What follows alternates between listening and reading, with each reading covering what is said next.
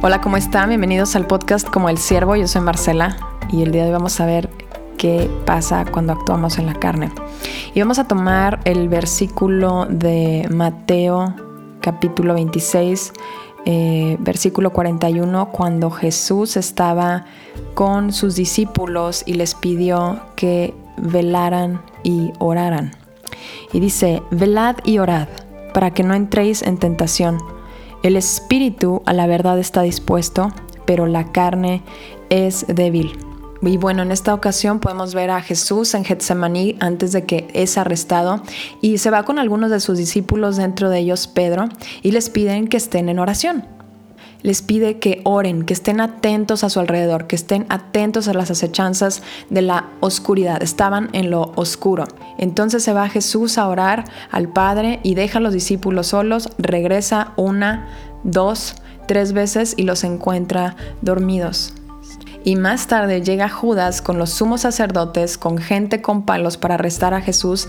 Y todos conocemos la escena que Judas llega dándole un beso en la mejilla para que lo identifiquen y para que lo puedan arrestar, identifiquen al maestro.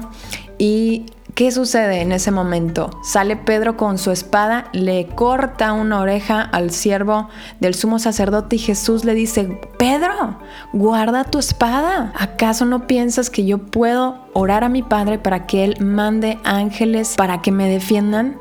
Pero entonces, ¿cómo voy a hacer la voluntad de mi Padre? ¿Y qué sucede? Jesús les da una orden a sus discípulos, orad y velad, no lo hacen y entonces la reacción automática de Pedro fue reaccionar en la carne. Lo primero que fue es, órale, le corta la oreja al siervo del sumo sacerdote.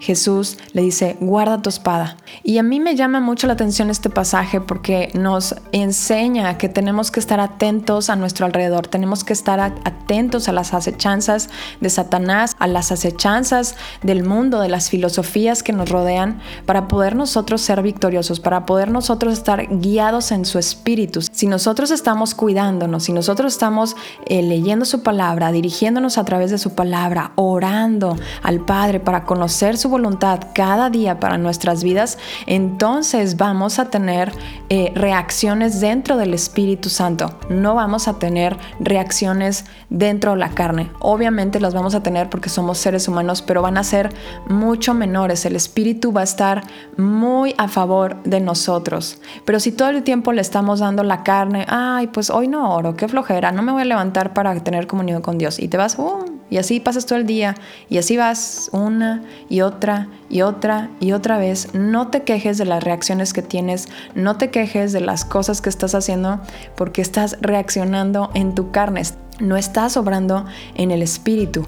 Entonces, más adelante, ¿qué hace Jesús? Le dice, guarda tu espada, le dice lo de los ángeles, que él puede traer ángeles para que lo cuiden. ¿Y qué hace Jesús? Sanó la oreja del siervo. Así lo dice la escritura tocó su oreja y lo sanó.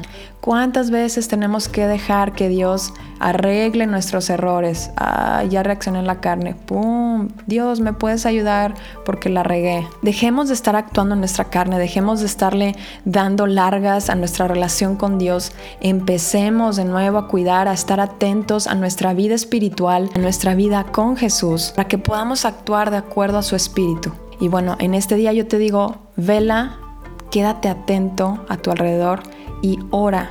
Quédate en comunicación con tu Padre y haz, búscalo cada día a través de su palabra para que tú puedas hacer su voluntad y obrar de acuerdo a lo que el Espíritu Santo te guía.